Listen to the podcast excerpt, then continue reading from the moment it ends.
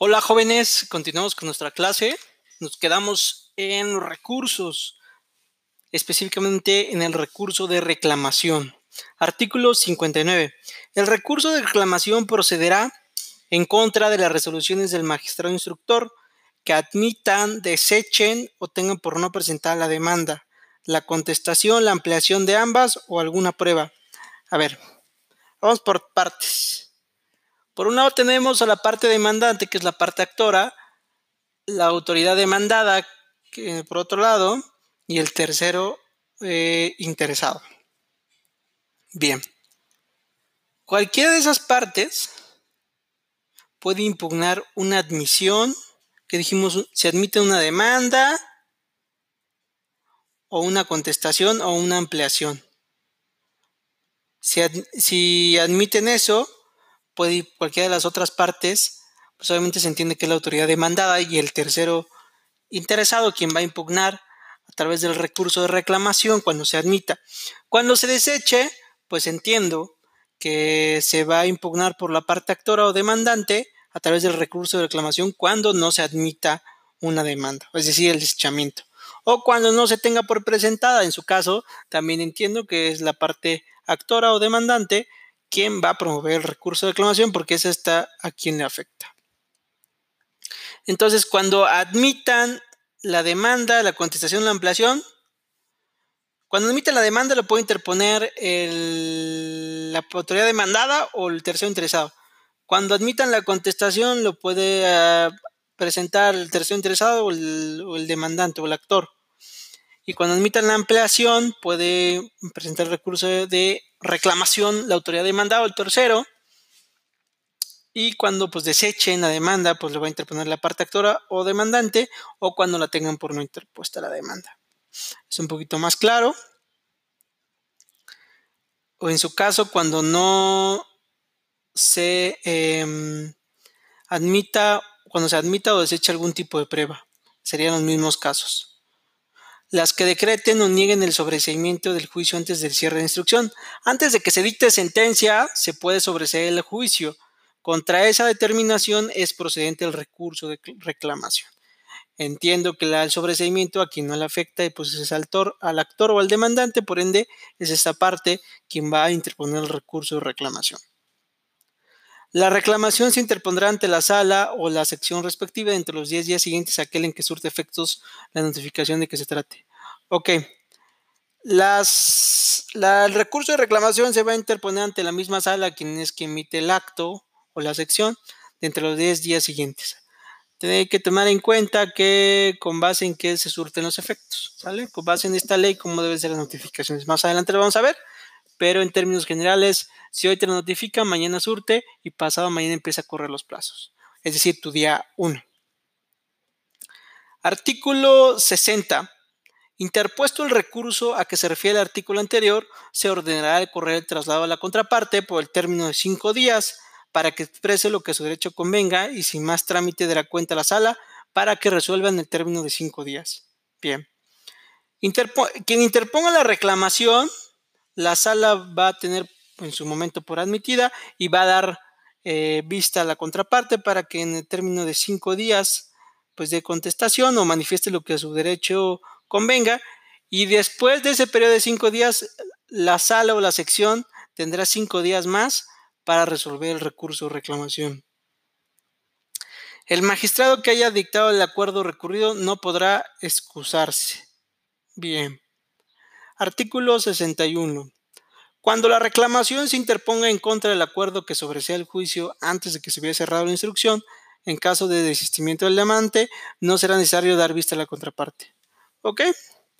Si, mm, si el actor se desiste de la demanda y la otra parte interpone el recurso de reclamación por un sobreseimiento, pues bueno, no se va a dar vista a la otra parte porque obviamente se entiende que la otra parte es quien se desistió de la demanda.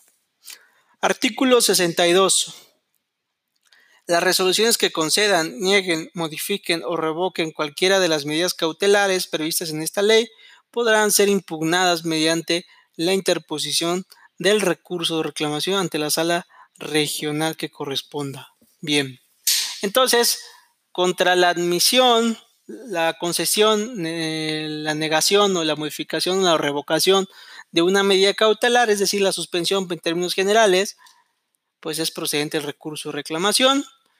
10 días, 5 para la otra contraparte y 5 más para resolver. En términos prácticos, 20 días hábiles.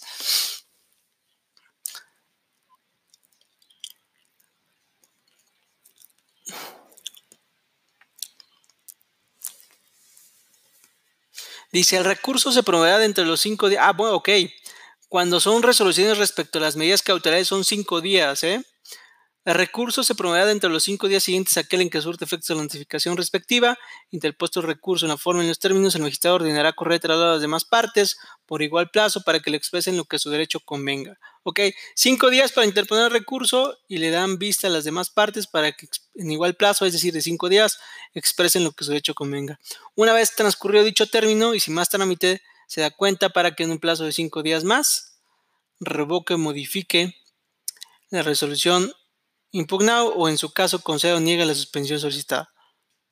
O se confirme la resolución, lo que procede sus efectos en forma directa e inmediata. La sola interposición suspende la ejecución del acto impugnado hasta que se resuelva el recurso. Ok, si les negaron la suspensión, pues en la sola presentación del recurso o reclamación suspende la ejecución del acto hasta que se resuelva el recurso.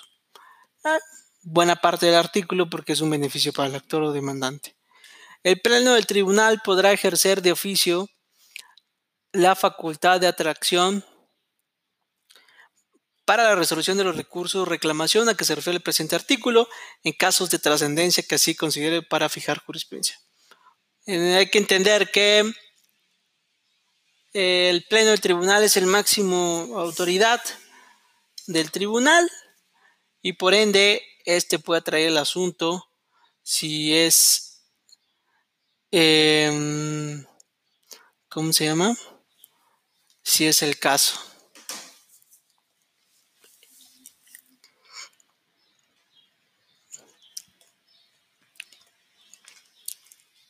Vamos al artículo 63, vamos a hablar del recurso de revisión.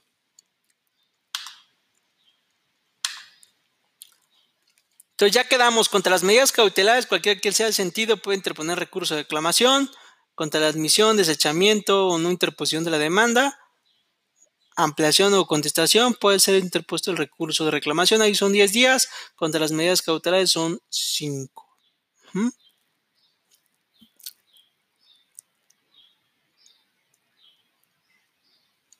Bien, después vamos con el recurso de revisión. Hay que entender que este recurso de revisión, hasta donde tengo entendido, es procedente única y exclusivamente para la autoridad demandada. Hay que verlo. Hasta donde me quedé yo, así era. Pero vamos a leerlo y vamos a explicar o definir si sigue siendo de tal forma. Artículo 63 del recurso de revisión. Las resoluciones emitidas por el Pleno las secciones de la sala superior por las salas regionales que decreten o nieguen el sobreseimiento, que decreten las que dicten en términos de los artículos 34 de la Ley de Servicios de Administración Tributaria y 6 de la ley esta ley, así como las que se dicten conforme a la Ley Federal de Responsabilidad Patrimonial del Estado y de las sentencias definitivas que emitan, podrán ser impugnadas por la autoridad. Aquí dice, por la autoridad a través de la unidad administrativa encargada de su defensa jurídica o por la entidad federativa coordinada en ingresos federales correspondiente, interponiendo el recurso de revisión ante el tribunal colegiado competente en la sede del Pleno, sección o sala que corresponda mediante escrito que presente ante las responsable dentro los 15 días siguientes a aquel en que surte efecto la notificación respectiva, siempre que se refiera a cualquiera de los siguientes supuestos. Bien, entonces este recurso de revisión es única y exclusivamente para la autoridad, es decir, para la autoridad demandada. Y tienen 15 días para presentarlo. Y en los siguientes puestos. Si es, dice, las resoluciones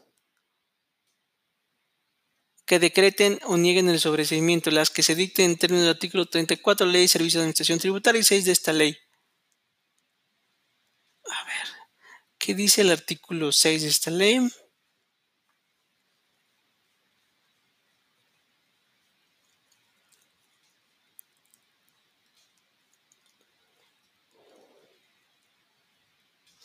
Ah, ok. Condenación de costas, a eso se refiere. El artículo 6. Entonces, cuando nieguen el sobreseimiento, artículo 6, contra determinación de costas,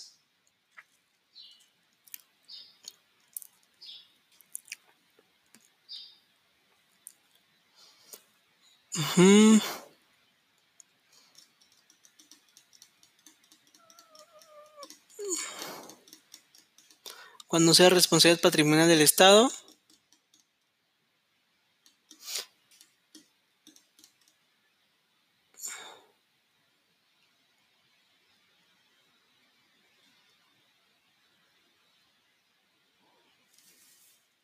Dice, podrán ser impugnadas por la autoridad a través de la unidad, ¿ok? A la autoridad única y exclusivamente. Dice, sea de cuantía que excede 3.500 veces el salario mínimo general durante el diario. ok, si la resolución excede de esos 3.500 veces el salario mínimo. En el caso de contribuciones que han determinadas a cubrirse por periodos inferiores a 12 meses, para determinar la cuantía del asunto se considera el monto que resulte de dividir del importe de la contribución entre el número de meses comprendidos en el periodo que corresponde multiplicar el cociente por 12. Fracción segunda, sea de importancia y trascendencia cuando la cuantía sea inferior a la señalada en párrafo fracción primera o de cuantía indeterminada, debiendo el recurrente razonar esta circunstancia para efectos de la admisión del recurso. Ok, de importancia trascendencia la resolución.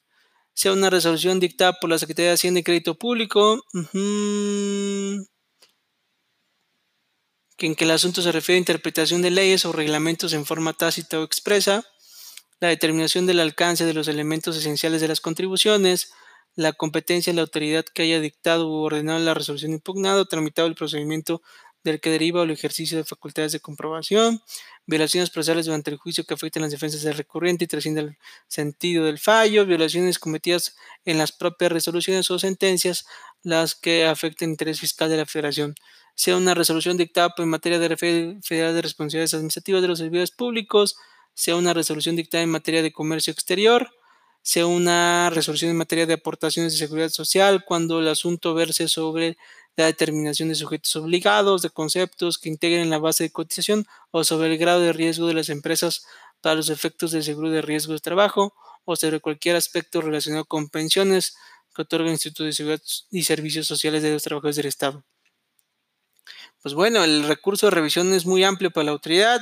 Ya dijimos en temas fiscales, en temas de responsabilidad patrimonial, de servidores públicos, comercio exterior, de aportaciones de seguros de seguridad social, temas de pensiones del ISTE, riesgos de trabajo, sea una resolución en la cual se declare el derecho a la indemnización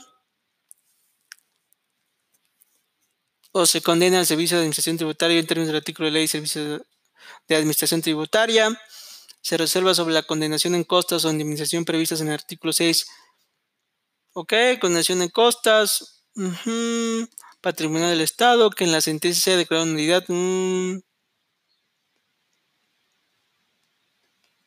Ok, que en la sentencia se haya declarado nulidad con motivo de la inaplicación de una norma general en ejercicio de control difuso de constitucionalidad y convencional realizado por la sala sección o pleno.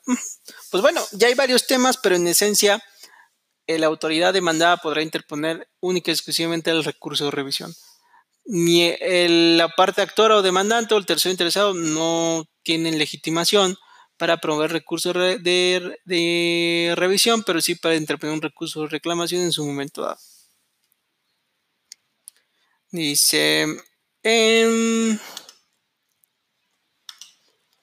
En los juicios que versen sobre resoluciones de las autoridades fiscales de las entidades federativas coordinadas en ingresos federales, el recurso podrá ser interpuesto por el Servicio de Administración Tributaria y por las citadas entidades federativas en los juicios que intervengan como parte. Con el escrito de expresión de agravios, el recurrente deberá exhibir una copia del mismo para el expediente y una para cada una de las partes que hubiesen intervenido en el juicio contencioso. Ok, entonces Al momento de eh, interponer el recurso, deberán interponer una copia para con las partes a las que se le va a reemplazar para que dentro del término de 15 días comparezcan ante el tribunal a defender sus derechos. Se interpone ante la autoridad, ante la sala, sección o pleno y se remite al tribunal colegiado de circuito. Y tenemos 15 días las demás partes para presentar nuestras manifestaciones o defender nuestros derechos. En todos los casos a que se refiere este artículo, la parte que obtuvo resolución favorable a sus intereses puede adherirse a la revisión interpuesta por el recurrente dentro del plazo de 15 días contados a partir de la fecha en que se notifique la admisión del recurso, expresando los agravios correspondientes. En este caso, la adhesión al recurso sigue la suerte procesal de este. Ok, entiendo que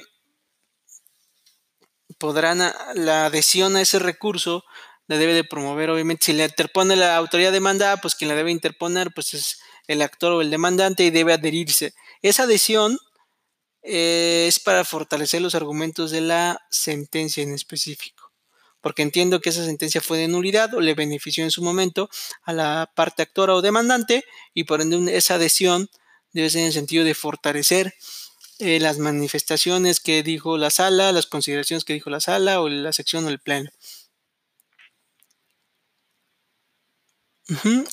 El recurso de revisión deberá tramitarse en los términos previstos en la ley de amparo en cuanto a la regulación del recurso de revisión. Ok. Bien. Entonces se va a seguir con base en la ley de amparo. Artículo 64. Si el particular interpuso amparo directo contra la misma resolución o sentencia impugnada mediante el recurso de revisión, el Tribunal Colegiado de Circuito que conozca del amparo resolverá el citado recurso lo cual tendrá lugar en la misma sesión en que se dice el amparo. Bueno, vamos al supuesto. Si le otorgaron la nulidad parcial a la parte actora y obviamente la parte demandada o la autoridad demandada interpuso su recurso de revisión, a su vez eh, la parte actora demandada dice que no fue total, no fue todo lo que buscaba, interpuso amparo directo. Tanto el amparo directo como el recurso de revisión se van a resolver en una sola sesión, es decir, de forma conjunta se va a resolver ese, asunto para en definitiva o parcialmente eh, resolver el tema en específico. Bueno, ahí ya vimos el recurso de reclamación y el de revisión. Mucho ojo, ¿eh? El de reclamación es procedente nada más para, bueno, para todas las partes, dependiendo la, la resolución en sentido, y el de revisión exclusiva para la autoridad demandada. ¿eh? Entonces, no se equivoquen, por favor. Si tienen alguna duda, me informan. La próxima clase vamos a ver las notificaciones. Posteriormente los exhortos, cómputo de términos, jurisprudencia y listo terminando estos artículos que nos faltan aproximadamente 64, 65, como 15 artículos. De ahí vamos a ver la ley de amparo, les voy a mandar un modelo, un formato que yo hice hace algún tiempo y vamos avanzando. Si tienen alguna duda me dicen por favor. Nos vemos la próxima, gracias.